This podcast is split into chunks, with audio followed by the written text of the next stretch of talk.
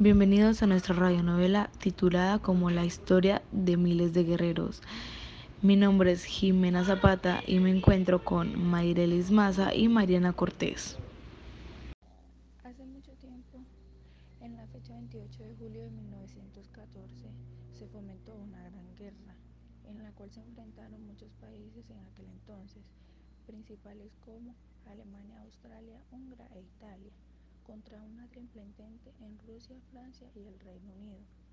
En aquel entonces se dice que Italia acabaría uniéndose a la triple entente un año más tarde, que fue en el 1915, debido a un conflicto de intereses con el imperio austrohúngaro.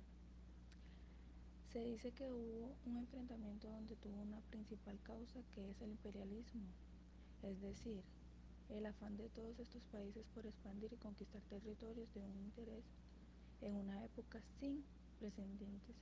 Entonces viene todo lo que pasó para mejorar esto. En la mañana del 11 de noviembre de 1918, la historia del mundo dio una vuelta trascendental. Tras cuatro años de largos y duros combates que se llevaron a cabo en los frentes occidentales y orientales de Europa, donde los combatientes luchaban en condiciones infrahumanas tras trincheras, llegó por fin el cese de las hostilidades. Este se dio en el interior de un oscuro y frío vagón de tren. Representantes franceses y británicos de la triple intendente y los representantes de los imperios alemán y austrohúngaro acordaron un armisticio y cesaron las hostilidades. Tras el fin de la guerra, cuatro grandes imperios dejaron de existir, los cuales fueron el alemán, el ruso, el austrohúngaro y el otomano. Los estados sucesores de los dos primeros perdieron una parte importante de sus antiguos territorios, mientras que los dos últimos se desmantelaron. Pero aquí no termina todo. Esto es la paz que trajo otra guerra. El comienzo de la Segunda Guerra Mundial.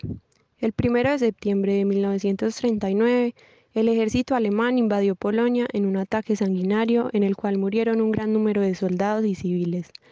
Como respuesta, los gobiernos de Francia y Reino Unido le declararon la guerra a Alemania el 3 de septiembre de ese mismo año.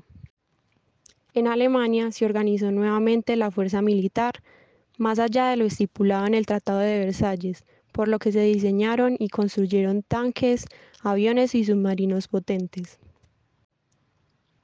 Además, se debe añadir que los alemanes contaban con un grupo de investigadores científicos y técnicos especialistas en el área de física, química y metalurgia.